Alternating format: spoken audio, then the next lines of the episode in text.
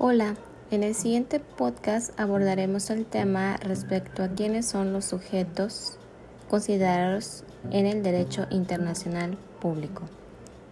Bien, definimos que los sujetos del derecho internacional público eh, se refiere a quien tiene la capacidad eh, para ser titular de derechos y objeto de las obligaciones previstas por dicho sistema jurídico. En el derecho internacional público clásico se le reconoció esta capacidad solamente a los estados, con la sola excepción de la Santa Sede. En el derecho internacional público moderno se reconoce que además de los estados, también las organizaciones internacionales son sujetos del derecho internacional público.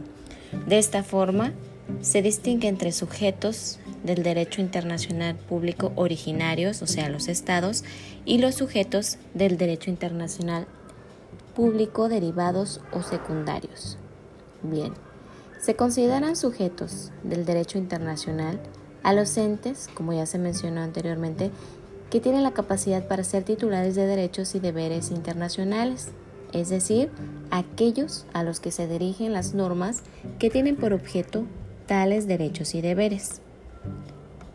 En el derecho internacional público clásico, quienes tienen eh, la capacidad son los estados, excepto la Santa Sede, de acuerdo a la teoría de los tres elementos que componen el Estado, se mencionan los siguientes. Bien, el primero es el territorio, este es el primer elemento. Bajo el concepto de territorio del Estado, se entiende el conjunto de espacios geográficos en donde el sistema jurídico nacional de un Estado es válido. El territorio de un Estado se delimita por tres tipos de fronteras, frontera de tierra, de mar y de aire. La frontera territorial se fija de manera unilateral o mediante tratados internacionales. La frontera de mar se fija por la Convención Internacional del Derecho del Mar. En este caso, su origen lo tuvo en el 1982, el 10 de diciembre. Según esta convención, el espacio marino donde el Estado adyacente ejerce su soberanía plena, al que se le conoce como mar territorial, es un espacio de 12 millas marinas a lo largo de las costas. Asimismo, existe un espacio de 200 millas marinas a lo largo de las costas al que se le denomina zona económica exclusiva, en donde el Estado adyacente tiene la facultad exclusiva de explotación de los recursos marítimos, por cuanto hacia la frontera del aire todavía no existe un algún acuerdo alguno, aunque suele mencionar una distancia entre 80 y 100 metros, kilómetros de altura. El segundo elemento es el pueblo. Se comprende eh, por el pueblo al grupo de personas sobre los cuales el Estado ejerce sus poderes soberanos, a pesar de que no se requiere que el, perdón, eh, por el pueblo eh, se entiende sobre las personas eh, a las cuales el Estado ejerce sus poderes soberanos. el tercer elemento es el poder y de acuerdo con el derecho internacional público, la soberanía no es un principio absoluto, sino relativo, que significa que el poder del Estado no puede estar por encima del derecho internacional público, sino que se debe ejercer en el marco del orden internacional. De ahí continuamos con la clasificación del derecho internacional público moderno en el cual se encuentran las organizaciones internacionales. Estos son los organismos permanentes creados mediante el acuerdo de voluntades del derecho internacional público entre dos o más estados para la consecución de un objetivo común permitido por el derecho internacional público. Las OI poseen voluntad propia y por lo menos un órgano propio. Eh, las organizaciones internacionales, finalmente, son sujetos de obligaciones y titulares del derecho eh, internacional público estos tienen personalidad jurídica. a diferencia de la personalidad jurídica que los estados tienen en el derecho internacional público, que es originaria e ilimitada. La personalidad jurídica de las organizaciones internacionales es derivada ilimitada, pues la misma se deriva del acuerdo de voluntades de los estados que la crearon y se limita a los derechos y obligaciones necesarios para la consecución de sus objetivos. En las OI, la unión entre los estados miembros se da con base en el principio de igualdad. Todos ellos deben cederle a la OI las mismas facultades soberanas y en principio deben tener el derecho de que su voto en los órganos de representación de los estados valga exactamente igual al de los votos de todos los demás miembros. Continuando con esta clasificación del derecho internacional público moderno, también están estos sujetos especiales del derecho internacional público, como se mencionó al inicio se, se encuentra la Santa Sede, la Ciudad del Vaticano, la Orden de los Caballeros de Malta. Para iniciar, eh, respecto a la Ciudad del Vaticano, este es un Estado soberano regido por el Papa, que se encuentra ubicado dentro de la ciudad de Roma.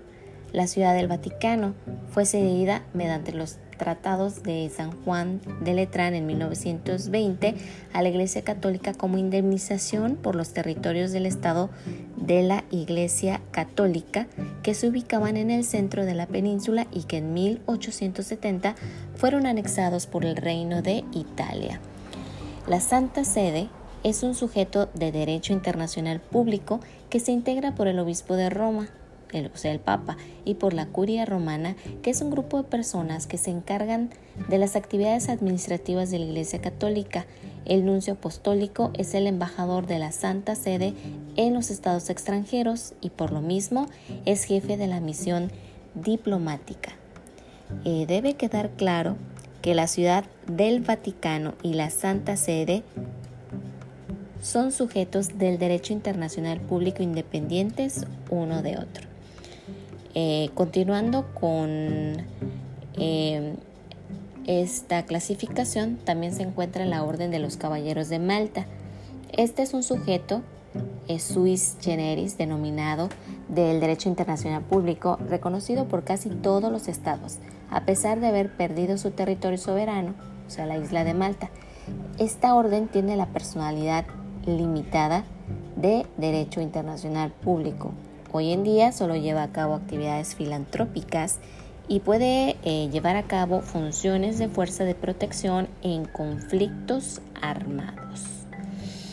Eh, de igual forma, se considera el Comité Internacional de la Cruz Roja. Eh, este comité es una organización que se integra hasta por 25 ciudadanos particulares suizos que tienen su sede en Ginebra y que posee una personalidad limitada de derecho internacional público. En conflictos armados, el comité tiene el derecho de realizar inspecciones a los campos de prisioneros de guerra. No se debe confundir el Comité Internacional de la Cruz Roja con las Sociedades Nacionales de la Cruz Roja, con la Liga de las Sociedades de la Cruz Roja ni con la Conferencia Internacional de la Cruz Roja, los que no tienen personalidad alguna en el derecho internacional público. Bien, asimismo, eh, se mencionan a sujetos con personalidad jurídica de derecho internacional público dudosa, en las cuales se encuentran las rebeliones y regímenes de facto, ejemplo, una guerra civil es un conflicto interno de un Estado determinado que solo le puede interesar al derecho internacional público cuando en una fase cruenta del conflicto se viola el estándar mínimo humanitario de los insurgentes. Cuando los insurgentes han ejercido durante un largo tiempo un control efectivo en el territorio del Estado que ocupan, se puede hablar de un régimen de facto. A este, a pesar de que de hecho tiene los tres elementos del Estado, no se le reconoce la personalidad del derecho internacional público. El reconocimiento de una rebelión por un tercer Estado viola el principio de prohibición de la intervención de los asuntos internos de otro Estado, a menos que dicho reconocimiento eh, sea la única posibilidad de proteger los derechos de los ciudadanos de terceros, estados que se encuentren en el territorio ocupado por el movimiento rebelde. Finalmente se encuentran los movimientos de liberación nacional.